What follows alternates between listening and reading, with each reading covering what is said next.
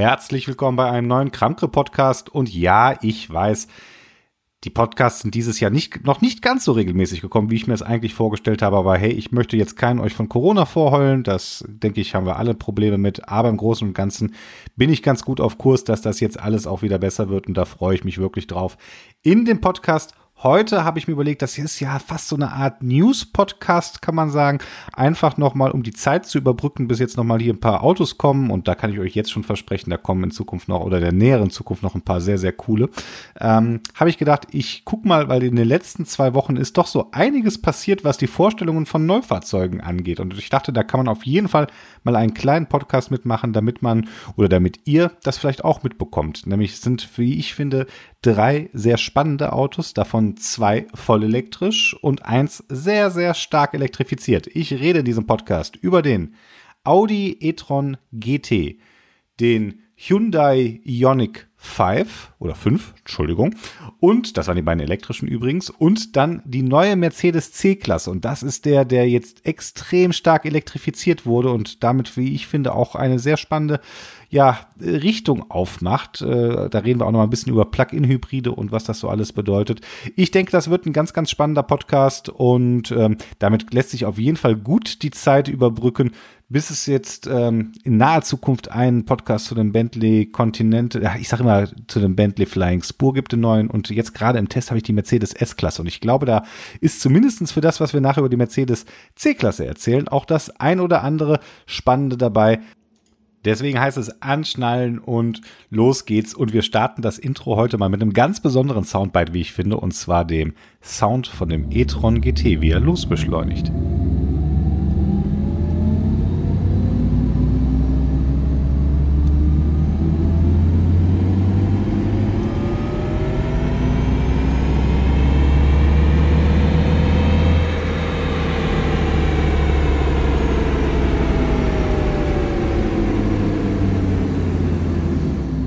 Ja, das, was ihr jetzt gerade gehört habt, das war der e-tron Sport Sound. Und äh, ja, Audi, Audi, schreibt dazu, das dynamische Gesamtkunstwerk soll auch emotional klingen. Und der optionale e-tron Sport Sound, bei dem RS übrigens äh, Serie, umfasst zwei Steuergeräte und Verstärker im Gepäckraum. Sie erzeugen ein separates Außen- und Innensound, den je zwei Lautsprecher außen und innen abstrahlen. Als Basis für den digitalen Sound dienen Daten über die Drehzahl der E-Maschinen, die Last, die Geschwindigkeit und weitere Parameter.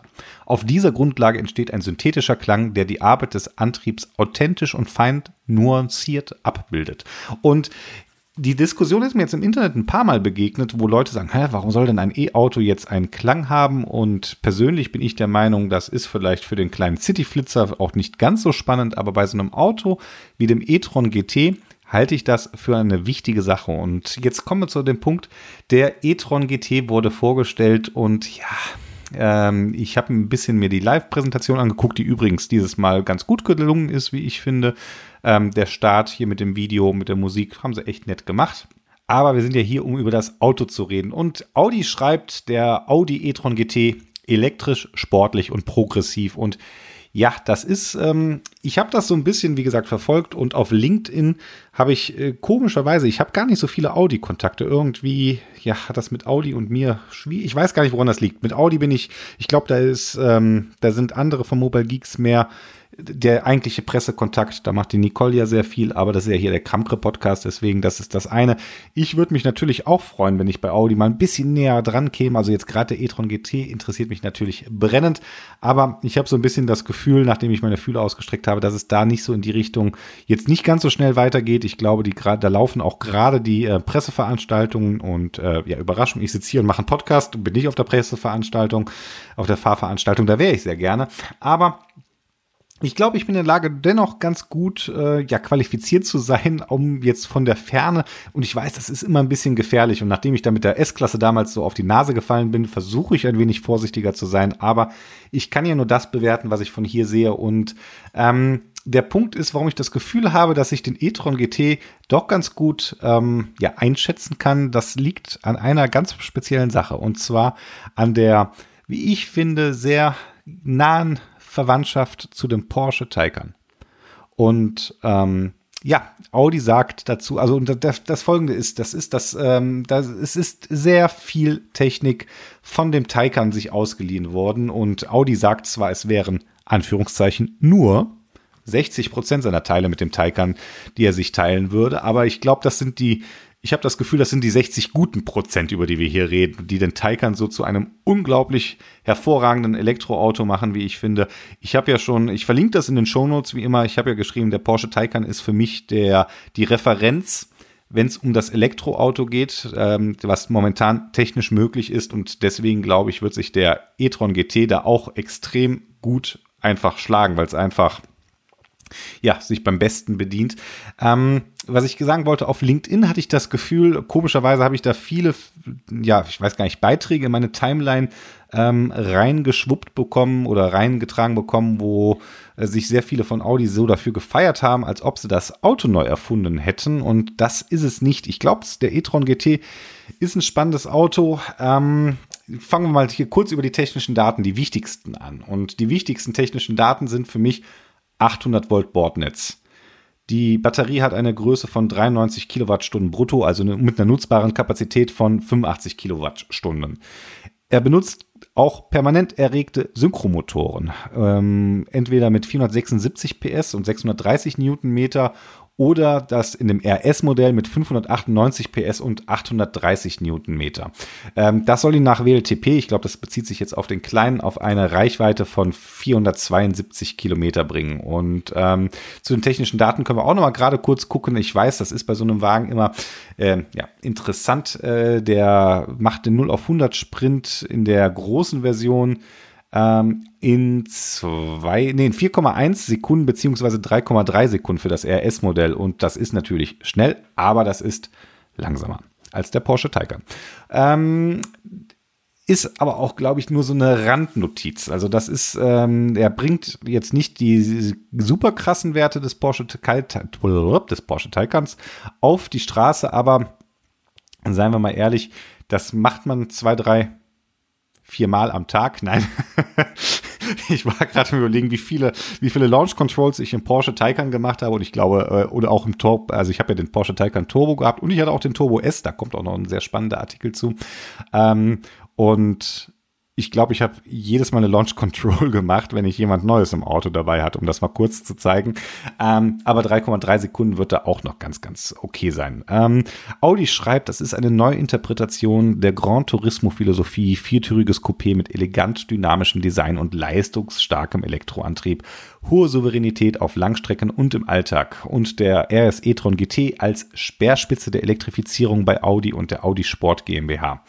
Ein emotionales Signature Car und Ausblick auf zukünftiges Design. Und das ist, glaube ich, das Spannende. Also ähm, Audi hat ja eigentlich den Slogan Vorsprung durch Technik und ich habe in meinem Mobile Geeks Artikel geschrieben, den verlinke ich auch gerne hier in den Show Notes, dass ich irgendwie das Gefühl hatte, nachdem ich mir das alles angeguckt habe, okay, ähm, Vorsprung, ja, glaube ich, aber durch Technik, naja, die haben andere halt auch, muss man einfach, einfach, muss man einfach so sagen, sorry, also da, ich äh, rede auch gerne mit jedem von Audi, der mir was anderes sagen will, vielleicht äh, verpasse ich irgendwas, das kann ja durchaus sein, aber wie gesagt, für mich ist es mehr Vorsprung, wenn es ein Vorsprung ist, dann vielleicht die, ja, Solidität und den Preis und vielleicht auch durch das Markenimage. Das ist ähm, jetzt gar nicht negativ gemeint, aber ich glaube, dass, dass der Audi jetzt mit dem e-tron GT ein ja, Referenzauto tatsächlich hat, das die Richtung zeigt. Äh, das gilt auf jeden Fall ganz stark auch für die Formsprache und sowas.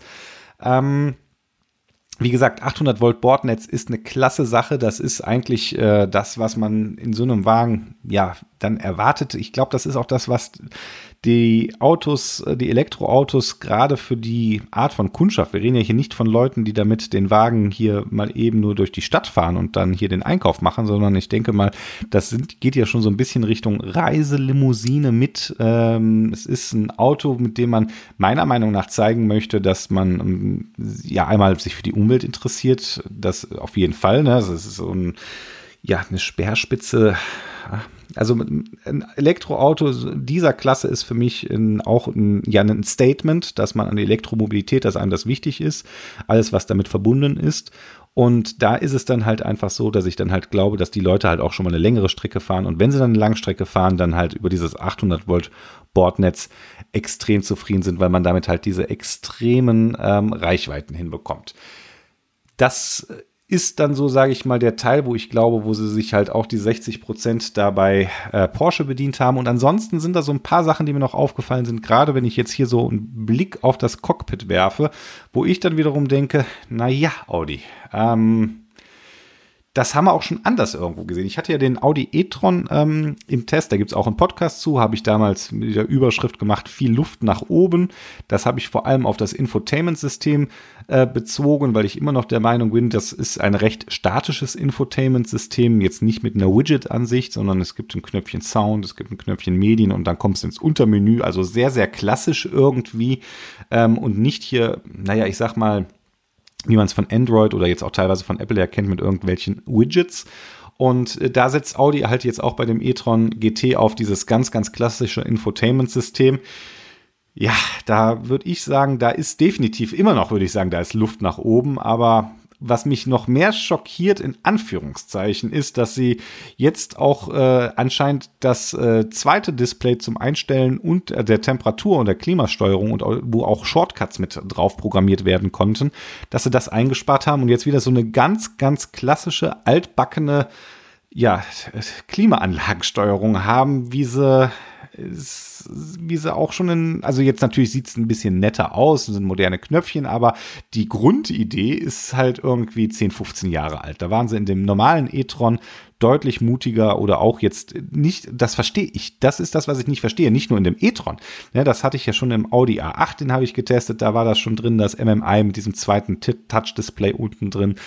Ähm, der Audi A7 hat es, der Audi RS Q8, da gibt es ja auch einen Podcast jetzt zu hier. Und dann bei dem e-tron GT machen sie dann da hier, da haben sie ihre 40% von Audi genommen und ihre Audi-Teile reingesetzt, wo ich denke, ja, das hätte man besser machen können. Ansonsten gehe ich halt einfach davon aus, dass das fahrdynamisch ein extrem gutes Auto sein wird.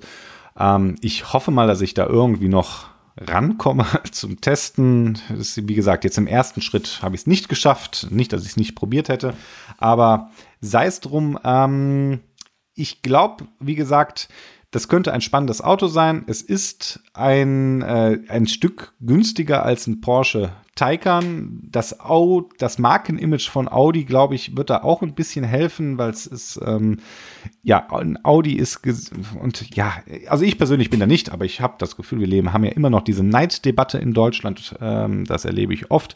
Und das ist dann, ähm, da ist ein Audi wahrscheinlich deutlich akzeptierter als ein Porsche. Und ähm, ein Schnäppchen ist er auch nicht am Ende des Tages, aber ich glaube, es ist so eine Art Leuchtturm, der die elektrische Zukunft bei Audi jetzt leuchtet.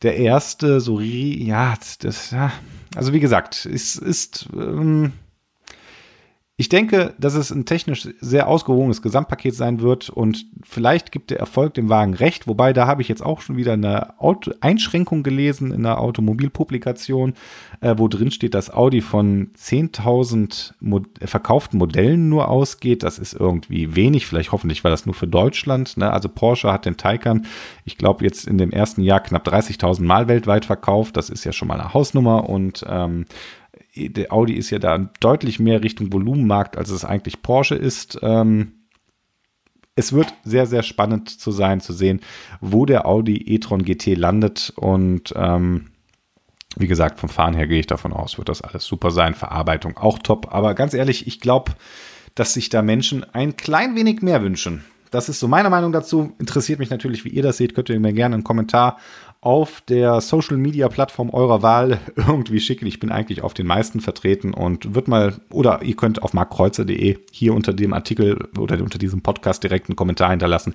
Würde mich interessieren, wie ihr das seht. Und ja, wir machen jetzt weiter mit dem nächsten Auto aus diesem kleinen News-Podcast Übersicht, der auch elektrisch ist. Und zwar reden wir über den Hyundai Ioniq 5. Und ja, das Hyundai, das darf man sich eigentlich fast schon wieder ein klein wenig, ähm, naja, in Klammern setzen, weil Ioniq ist eine neue ja, Submarke von Hyundai, die sich hier halt vor allem auf ja, die vollelektrischen Autos ähm, beziehen wird. Und der Ionic 5 ist ein spannendes Auto. Der ist äh, jetzt auch vorgestellt worden und die Markteinführung ist im Frühsommer 2021 geplant, also gar nicht mehr so weit weg, wenn man sich die Temperaturen zurzeit anguckt.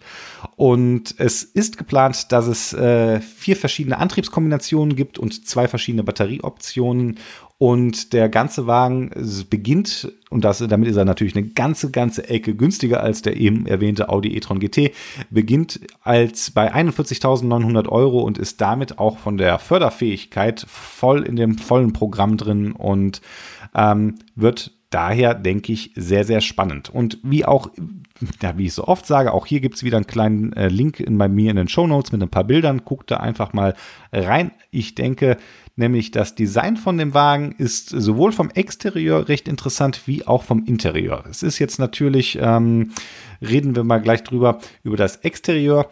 Ähm, da ist es wieder in der SUV-Form irgendwo. Es hat ein sehr kantiges Design und ähm, ja, Ionic sagt, es ist äh, eine Abkehr von aktuellen Designnormen und äh, soll eine Brücke schlagen zwischen der Vergangenheit, der Gegenwart sowie der Zukunft. Ähm, und er unterstreicht es das Ziel von Hyundai Menschen, einen individuellen Lebensstil zu ermöglichen. Und der Wagen hat was sehr Futuristisches in dieser Kantigkeit. Also wenn er wirklich so kommt, wie er jetzt dargestellt ist, dann ist das schon ein definitiv, ähm, wie ich sagen würde, vom Außen Eindruck her wirklich ein futuristisches Auto, sehr, sehr kantig. Ähm, Sie reden da von einem Clamshell-Design, also sehr kleine Spaltmaße auch im Vorderbereich. Ähm, das ist, die Motorhaube geht wirklich komplett rüber. Äh, also man darf ja gar nicht mehr Motorhaube eigentlich sagen. Es ist ja, es ist zwar ein Elektromotor da vorne, aber es ist nicht mehr so die klassische Elektro, äh, die klassische Motorhaube, wie man sie früher kannte. Und ähm, er hat äh, vorne auch sehr markante LED-Leuchten hier die äh, das zeigen. Und das eigentliche Spannende, jetzt mal neben dem Design, ist aber das eigentlich, was unten drunter ist. Und zwar ist der Ioniq 5 das erste Modell von Hyundai mit der EGMP Plattform. Und das steht für Electric Global Modular Platform. Und ähm, die ist jetzt von Ionic dafür entwickelt worden, dass sie jetzt halt auch relativ leicht adaptiert werden kann für andere Fahrzeuge und sehr spannend. Und damit sind wir tatsächlich bei einer Gemeinsamkeit von dem Ionic 5 oder 5, Entschuldigung, ich weiß nicht, warum ich da immer 5, 5 sage, das ist ja, ich meine gut, ist ein deutscher Podcast, aber ich glaube, ihr versteht das auch, äh, ist, dass es, äh, dass er auch auf eine 800 Volt Technologie Technologie setzt und damit halt auch diese extrem hohen Ladeströme hinbekommt ähm, und damit halt einfach, wenn ihr an der richtigen Ladesäule seid, in, ich hatte das gelesen, das gucke ich jetzt gerade noch mal raus, äh, von der von 10 auf 80 Prozent in 15 Minuten haben sie, glaube ich, geschrieben, wenn ich das richtig weiß, in der Pressemitteilung. Und das ist natürlich schon mal eine Ansage. Das ist nämlich das, was ich glaube ich, und das hatte ich ja eben beim Audi auch schon gesagt, das ist das, was am Ende, glaube ich, ähm, dafür sorgt, dass die Akzeptanz bei Elektroautos höher sein wird. Das ist natürlich nicht der Regelfall meiner Meinung nach und Elektromobilität und Fernfahren ist eh nicht die perfekte Kombination. Es ist, wenn man sich die ganzen ja, äh, Statistiken anschaut, wobei da werden natürlich auch immer nur, ja, wir alle kennen den Spruch von Churchill, ich traue nur der Statistik, die ich selbst gefälscht habe, wobei wahrscheinlich ist das bei Zitaten, habe ich in letzter Zeit sehr oft mitbekommen, dass die falsch zugeordnet werden, müsste man mal herausgucken, ob das bei dem Churchill-Zitat auch so ist, aber nevertheless, ihr wisst, was ich meine. Ne? Und die Statistik, die oft an dieser Stelle ähm, ja, be, be, herangezogen wird, ist, dass die größte Teil der Deutschen weniger als 40 Kilometer am Tag fahren. Und zwar, ich glaube, 80 Prozent der Deutschen fahren unter 40 Kilometer pro Tag. Das heißt, diese Reichweitenangst, die immer wieder geschürt wird, ist eigentlich Quatsch. Und ähm, dann das Ganze kombiniert, dass man dann sagt, okay, man kann an solchen 350 kW Schnellladesäulen halt ähm, von in 18 Minuten von 10 auf 80 Prozent laden oder in 5 Minuten 100 Kilometer nach äh, WLTP nachladen, dann ist das schon eine, wie ich finde, ganz, ganz ordentliche Zeit und ähm, die sagt dann einfach, äh, ja, die sorgt dann, glaube ich, dafür, dass die Leute sagen, ja, das ist okay. Fünf Minuten kann man warten oder auch mal 15 Minuten kann man warten. Das ist, habe ich ja in dem Porsche Taycan, wie gesagt, habe ich auch einen Podcast zu gemacht, immer gedacht, das geht eigentlich so schnell. Da ist das ganz in Ordnung. Ähm, es gibt, wie gesagt, vier Varianten. Die sind entweder immer mit äh, Hinterachsantrieb oder Allradantrieb. Und das eigentlich Spannende, würde ich behaupten, ist an dieser Stelle, dass es so ist, dass es eine kleine Batterie mit 58 Kilowattstunden gibt und eine größere Batterie mit 72,6 Kilowattstunden gibt. Und ähm, ja, das sind die PS-Zahlen und sowas. Ich glaube, die spare ich mir jetzt einfach. Ansonsten hier Assistenzsysteme soll er auch ganz gut ausgestattet sein, das, was wir an Level 2 so kennen. Und ähm, was ich noch sehr spannend fand, ist tatsächlich das eigentlich äh, Interessante in dem Interieur. Haben sie ein paar Sachen, die ich sehr interessant finde. Und zwar haben sie im Prinzip ja wie so eine Art gesagt, sie möchten eine Art Wohlfühloase in den Wagen reinbringen und ähm, das auch teilweise, indem man hier die Sitze, die Mittelkonsole verschieben kann, indem man den Fahrersitz und ich glaube auch den Beifahrersitz, das ist da wie so eine Fußlehne, wie man es aus der, ja, ich sag mal, Businessklasse im Flugzeug kennt oder hier aus der ja, Premium Economy, keine Ahnung, also ihr könnt euch das vorstellen wie so eine Fußlehne, ihr könnt den Satz, den Sitz komplett zurücklehnen als Fahrer und dann wie so eine Fußlehne, wie in so eine angenehme Schlafposition kommen. Das sieht tatsächlich ganz interessant aus.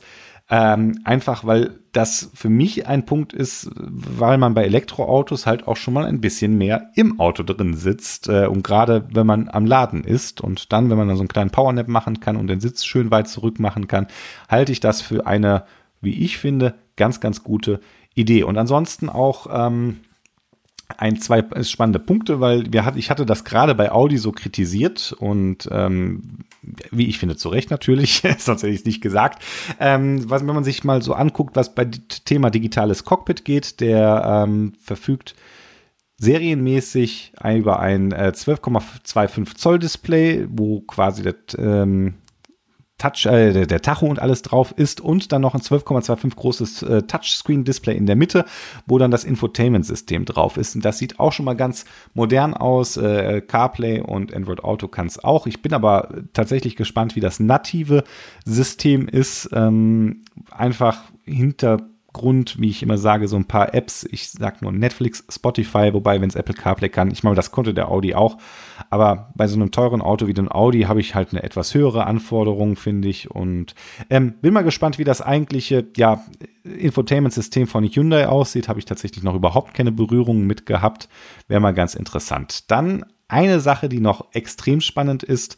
Und damit sind wir dann auch bei dem letzten Highlight für mich, bei dem Hyundai Ioniq 5. Und zwar ist, dass er ein Augmented Reality Head-Up-Display bekommt, was über die ähm, ja über die gesamte Windschutzscheibe im Prinzip drüber gehen soll. Und äh, Ionic schreibt, es verwandelt die Windschutzscheibe auf Wunsch in einen überdimensionalen Bildschirm mit einer Diagonale von 44 Zoll, auf dem die wichtigsten Fahr- und Fahrzeuginformationen direkt in das Sichtfeld des Fahrers projiziert werden das teste ich ja jetzt gerade. Da habe ich ja, ich weiß nicht, ob ihr meinen S-Klasse-Pod, ich habe noch gar keinen S-Klasse-Podcast bisher gemacht. Ich war zwar auf der Fahrveranstaltung, ich habe mal einen Podcast gemacht, wo ich, ein Video gemacht, wo ich über die S-Klasse gesprochen habe, wo ich nicht so begeistert war, aber ähm, kurze Rede, diese Augmented, Augmented, Augmented, sorry, ah, ich hab, weiß, ich habe mit diesem Wort, da werde ich auf YouTube auch regelmäßig für ausgelacht. Augmented Reality Displays finde ich richtig, richtig, richtig stark. Und 44 Zoll ist auch nochmal eine ganz andere äh, Hausnummer, glaube ich, als das, was Mercedes jetzt in der S-Klasse bietet. Und das ist schon hammerhart. Ähm, das stelle ich mir auf jeden Fall super, super spannend vor. Und damit haben wir auch schon so einen kleinen Übergang ja zu unserem dritten Auto des äh, Podcasts, zu dem ich noch was sagen wollte. Und zwar dem Mercedes. Und zwar hat Mercedes auch jetzt die neue C-Klasse vorgestellt. Und die C-Klasse ist ja eins der ja, Erfolgsmodelle von ähm, Mercedes, das muss man ganz klar so sagen.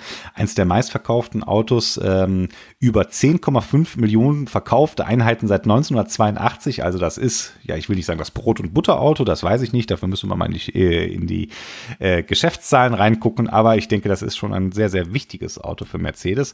Und Ola Kelenius, der Vorstandsvorsitzende der Daimler AG, und der Mercedes-Benz AG hat Folgendes dazu gesagt. Die Buchstaben C und S stehen an entgegengesetzten Enden des Alphabets. In unserem Portfolio rücken sie jetzt näher zusammen. Die neue C-Klasse ist heute schon die meistverkaufte Limousine von Mercedes-Benz aber ich bin mir sicher, dass die neue C-Klasse mit Hightech aus der S-Klasse noch mehr Kunden begeistern wird. Mit der neuesten MBUX-Generation, Hinterachslenkung und umfassender Elektrifizierung wird unsere erfolgreichste Baureihe einmal mehr die Messlatte als anspruchsvollstes Angebot im Segment höher legen. Ja, ähm, das ist immer so bei Pressemitteilungen, finde ich, es gibt so ein bisschen den Ton vor. Ich meine, da muss man alles immer mit einer Prise Salz ähm, ja, zu, zu, sich nehmen an Informationen. Klar, dass die ähm, von ihrem eigenen Auto begeistert sind, aber Jetzt muss ich ganz ehrlich sagen, ich habe mir in die C-Klasse schon mal reingeguckt und ich kann das tatsächlich nachvollziehen. Das ist, und vor allem kann ich es gerade auch nachvollziehen, weil im Moment steht hier gerade bei mir vor der Tür die neue Mercedes S-Klasse als S500 mit dem neuen MBUX-System. Die teste ich nämlich jetzt gerade ähm, die nächsten zwei Wochen und das ist ähm, tatsächlich, ich habe ja schon auf meinem äh, Artikel zu der S-Klasse gesagt, das möchte ich an dieser Stelle einmal kurz vorweggreifen. Ich glaube, nachdem ich an der Fahrveranstaltung teilgenommen habe, dass die Mercedes S-Klasse tatsächlich das beste Auto der Welt zurzeit ist. Und das könnt ihr mir glauben, das sage ich nicht leichtfertig. Und wenn ich meinen Kopf so weit aus dem Fenster strecke, dann habe ich das, äh, da habe ich auch, glaube ich, einiges an Futter, um das zu ähm, hinterlegen. Aber wie gesagt, da wird es auch nochmal einen eigenen Podcast in naher Zukunft zu geben zu der Mercedes S-Klasse. Den könnt ihr euch dann anhören. Aber bei der C-Klasse habe ich das Gefühl, das ist ähm, tatsächlich dieses Mal mehr als sonst schon. Ähm, das hat man bei Mercedes ja manchmal, dass das so, ja, also jetzt nicht eine geschrumpfte S-Klasse ist, das wäre auch falsch, aber man kann an so ein paar Punkten sehen, dass das sich doch sehr mit an, in der Designsprache, gerade im Interieur, so wie ich finde, extrem an die S-Klasse äh, angelehnt hat. Vor allem was das Fahrer und dieses Zentraldisplay angeht. Nämlich das ist äh, tatsächlich jetzt auch in der, in der Mitte dann mit diesem großen 11,9 Zoll ähm, Display erhältlich, auf dem das MBUX 2.0 läuft. Ähm, das ist dann, glaube ich, die NTG 7 heißt diese Version und das ist tatsächlich ein, wie ich finde, extrem gut gelungenes ähm, Infotainment-System und es sind tatsächlich das, also ich bin also noch mal eine ganze Ecke besser als das eigentliche MBUX und ich muss das noch mal ein bisschen nachverfolgen, was jetzt mit den mit der alten MBUX-Generation ist, wie da die Entwicklung jetzt parallel weiter verläuft. Es ist auf jeden Fall mit dem größeren Display, dass ich das Gefühl habe, dass das jetzt vielleicht tatsächlich ähm, endlich mal an den Punkt kommt, wo ich sage, ja, das ist so gut, damit braucht es sich auch nicht mehr vor Tesla oder anderen verstecken. Das jetzt einfach mal zu dem Punkt ähm, Infotainment-System mit dem MBUX. Tatsächlich, was ich auch schon gemerkt habe, der Sprachassistent ist tatsächlich jetzt in der neuen Generation mit dem MBUX 2 extrem besser geworden, so meine erste Einschätzung, weil er extrem schnell reagiert im Sinne von, dass ihr, wenn ihr was, einen Befehl gibt, dass der auch wirklich umgesetzt wird und nicht, dass es hier ähm, wie bei anderen Sprachassistenten dann diese, wo ihr den Befehl sagt, ne, und dann kommt dann 21, 22, 23 gefühlt. Und dann kommt erst die Antwort und ähm, da denkt man, okay, da hätte ich auch eben hier die fünf Tasten selber drücken können in der Zeit. Und das ist dann halt kein das ist kein gutes äh, User-Erlebnis für mich. Wenn du dann hier den Sprachassistenten Befehl gibst und du dann diese drei Sekunden Pause hast, ähm, das, da hat man das Gefühl, man redet nicht mit einem super schlauen Computer, sondern was weiß ich, man redet mit einem Gameboy. Ähm, und ähm, das sollte bei den Preisen halt nicht sein. Ähm, Mercedes C-Klasse. Das, was, was mir halt aufgefallen ist, warum ich den überhaupt in den Podcast mit aufgenommen habe. Einmal, weil er jetzt, wie gesagt, das neue, ähm, das neue MBUX reinbringt und was ich halt auch extrem spannend fand, ist, er ist jetzt ein Zeichen für die neue Elektrifizierung oder die Art, ja, man wieder der Antrieb neu gedacht wird. Mercedes hat es ja tatsächlich geschafft und alle waren überrascht. Ich glaube, Mercedes selbst am meisten hatte man das Gefühl, dass sie hier ihre äh, Flottenziele für das letzte Jahr erreicht haben und keine Strafzahlung machen mussten. Und das liegt vor allem an den Hybridmodellen mit bei Mercedes, die sich extrem gut wohl verkauft haben. Und deswegen ist man jetzt auch, muss man ja dazu sagen, ist man ja schon vor einiger Zeit darauf umgeschwenkt, hier die Elektrifizierung voranzutreiben. Und tatsächlich die C-Klasse gibt es im Moment, so wie sie jetzt vorgestellt worden ist, nur noch mit Vierzylindermaschinen. Und dann halt auch teilweise jetzt mit, ähm, mit einem, äh, na, integrierten Startergenerator, der dann nochmal bei der Anfahrt vielleicht mithilft oder beim Segeln noch mehr rekuperieren kann und teilweise dann halt auch als wirklich richtigen Plug-in-Hybrid, also kein Mild-Hybrid, wie das, was ich gerade gesagt habe, sondern richtiger Plug-in-Hybrid. Und jetzt das, was ich immer spannend finde, und zwar sagen sie, dass es ähm, nach dem eine Plug-in-Variante gibt, der zusätzlich nochmal eine elektrische Antriebsleistung von 130 PS mit sich bringt. Das ist schon mal ordentlich. Aber das für ich, was ich wirklich spannend finde, eine elektrische Reichweite von 100 Kilometern nach WLTP reinbringen wird. Und das ist etwas, das ist für mich extrem wichtig, weil ich habe ja gerade noch bei dem 800 Volt Netz darüber gesprochen, dass die meisten gar nicht, die vielleicht nur 40 Kilometer am Tag fahren laut Statistik und dass deswegen ja Reichweitenangst eigentlich überhaupt kein Thema sein sollte. Aber wenn man jetzt natürlich ein Hybridauto hat, was eine äh, WLTP-Reichweite, also wirklich eine fast real, also eine realistische Reichweite von diesen 100 äh, Kilometern bringen kann, dann ist das so ähnlich wie mein äh, Artikel und auch mein Podcast zu dem Polestar 1. Das ist ja Polestar, die Elektromarke von ja, Volvo oder eigentlich von Geely oder wie auch immer, ne, den Polestar 1, der war ja auch so ein Sportwagen-Coupé, der auch über 100 Kilometer, 130 Kilometer sogar WLTP-Reichweite hatte. Und da habe ich damals geschrieben, das ist eigentlich ein trojanisches Pferd. Und genauso, glaube ich, ist auch die Mercedes C-Klasse ein mit diesem großen, äh, mit diesem großen Hybrid, könnte ich mir auch sehr, sehr gut vorstellen, dass das nämlich auch ein eine Art trojanisches Pferd ist, weil man gewöhnt sich bei dem Fahren dieser Hybridfahrzeuge so sehr daran, dass man ja elektrisch die meiste Zeit unterwegs ist und nur in bestimmten Situationen vielleicht mal der, der Verbrenner dazu schaltet oder auch manchmal gar nicht. Also ich habe das ja bei meinen, also den Hybridautos, die ich getestet habe, immer wieder gehabt, dass ich den Tag auch mehr oder weniger wirklich elektrisch unterwegs war und gar nicht den Verbrenner gebraucht habe. Gerade so auf meiner Strecke von, nach von, von der Arbeit nach Hause oder von zu Hause zur Arbeit bin ich dann meistens voll elektrisch gefahren und kann ich mich noch dran erinnern, ist, bis heute erwähne ich das immer wieder auch gerne in einem Podcast. Da wurde ich ja sehr für angefeindet im Internet, als ich gesagt habe, der Porsche Cayenne Turbo SE Hybrid ist ein Vernunftauto gerade wegen diesem Hybridantrieb. Und so ähnlich sehe ich das halt auch jetzt bei den ähm, bei der C-Klasse, wo ich glaube, ja, das kann wirklich mit diesen 100 Kilometern WLTP-Reichweite ganz, ganz spannend sein. Die Batterie, nur für den, den es interessiert, wird im Kofferraum untergebracht. 25,4 Kilowattstunden ist die Batterie groß, also gar nicht mal so klein und ansonsten auch ähm, ja, neun Gang, neuen Ganggetriebe und ansonsten, was man so von Mercedes erwartet. Also ich denke mal, was hier die Assistenzsysteme und sowas angeht, wird da halt echt einiges geboten, das MBUX, aber es gibt sogar das Digital Light, was auch in der S-Klasse drin ist. Das kann dann ähm, ja mit 1,3 Millionen Mikrospiegeln quasi 2,6 Millionen Pixel auf die Straße werfen und euch dann noch zusätzliche ja Signale, Warnhinweise oder andere Sachen geben. Das ist äh, und auch halt andere Verkehrsteilnehmer ausblenden. Da habe ich ja mal ein kleines YouTube-Video zu gemacht. Äh, kann ich, ich glaube, das werde ich einfach mal in die Show Notes mit reinsetzen. Und ja, das wird auf jeden Fall auch spannend werden. Und ansonsten, was das ganze Infotainment-System angeht, wie gesagt, ich habe jetzt die S-Klasse gerade da. Ich bin sie auch schon auf der Fahrveranstaltung gefahren. Ich war davon extrem angetan. Und wenn jetzt wirklich dasselbe System auch in die C-Klasse kommt und danach sieht es aus, selber Funktionsumfang und hoffentlich bald mit ein bisschen mehr Apps. Ich weiß nicht, warum sich die deutschen Hersteller da so schwer daran tun, ähm, mehr Apps reinzubringen. Wobei auch hier muss man Mercedes, äh, wie ich finde, lobend erwähnen, weil es der erste ist, wenn ich das richtig weiß, der drei, der erste deutsche Hersteller, der jetzt drei verschiedene Musikstreaming-Dienste direkt nativ aus dem MBUX 2.0 mit integrieren kann. Und zwar Spotify, Amazon Music und Tidal.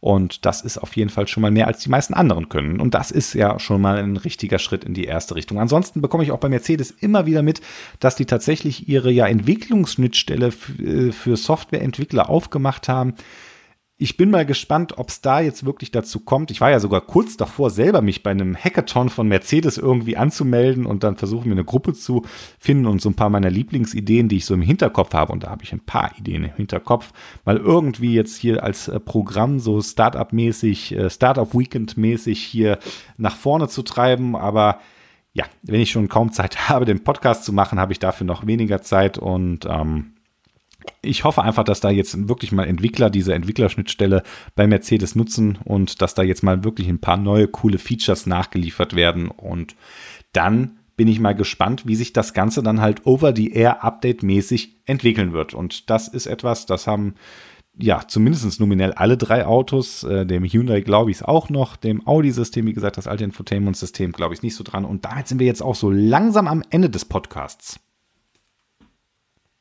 Ja, ich hoffe, das Ganze hat euch ein bisschen gefallen. Wie gesagt, es war für mich so eine Art, einfach mal eine Übersicht zu machen, damit die drei Autos hier nicht verloren gehen. Und ich denke, es sind drei spannende Autos. Es zeigt eindeutig wieder, dass das Ganze hier egal wie man es dreht und wendet äh, und wie man da noch zu sehr auf den Boden sich schmeißt und strampelt, es geht Richtung Elektromobilität. Ich denke mal, ich will nicht sagen, der Verbrennerzug ist abgefahren. Die werden uns sicherlich noch eine Zeit lang äh, be begeistern. Begeistern definitiv. Also ich sage nur Klang. Also wir haben zwar den Audi e-tron GT Klang ganz am Anfang gehört, aber für mich in meinem Alter, als alter weißer Mann, ich weiß gar nicht, ob ich das so sagen darf, ähm, ja, so alt bin ich auch noch gar nicht, aber ähm, so ein schöner sportlich klingender Motor, der entlockt mir halt auch noch die, äh, die Freude irgendwo. Und deswegen, es geht trotzdem Richtung Elektromobilität. Verbrenner werden uns sicherlich noch ein bisschen begeistern, wie ich sagte, und auch noch begleiten zeitlang. Aber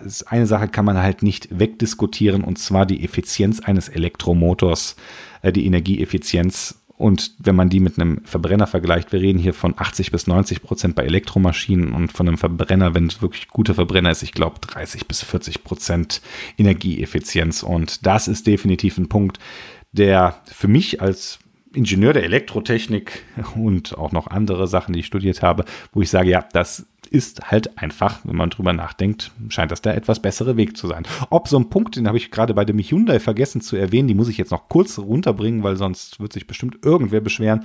Ähm, der Hyundai hat zum Beispiel eine ganz coole Funktion der hat eine 220 Volt Steckdose außen drin. Das heißt, ihr könnt den Wagen nicht nur laden, sondern ihr könnt, wenn ihr unterwegs seid, den quasi als riesige Powerbank nutzen und einen 220 Volt Verbraucher wie zu Hause mit bis 3,5 kW Leistung, also was die normale Haussteckdose zu Hause auch hergibt, könnt ihr irgendeinen elektrischen Verbraucher unterwegs dranhängen. Das fand ich ganz lustig.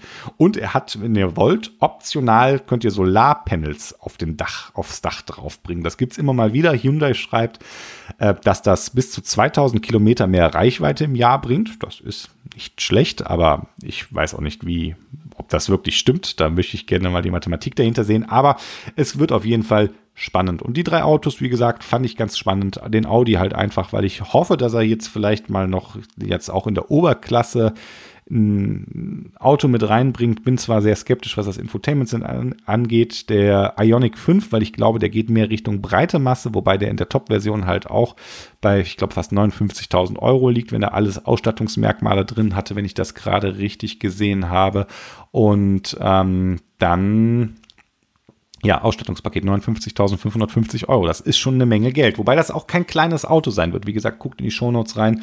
Und die Mercedes C-Klasse habe ich mir jetzt überhaupt keine Preise zu angeguckt, ehrlich gesagt. Ähm, wird wie so eine Mercedes C-Klasse halt ist irgendwo da sein. Das ist jetzt, glaube ich, einfach nur für mich auch der Punkt, der wieder zeigte, diese ganze Richtung Elektrifizierung, die da bei Mercedes einhergeht, einfach stellvertretend für das, was ich glaube, was jetzt bei vielen Herstellern in der nächsten Zeit so passieren wird. Ja, das war der Podcast in wie immer wenigen vielen Worten von mir. Ich hoffe, hat euch Spaß gemacht. Wenn ihr bis hierhin zugehört habt, vielen Dank. Erzählt es anderen, wenn ihr ihn gut fandet, teilt ihn oder hört, äh, schaltet beim nächsten einfach wieder rein. Ich hoffe, ihr bleibt gesund hier in der Corona-Zeit, habt allzeit gute Fahrt und dass wir uns bald wieder hören. Macht's gut.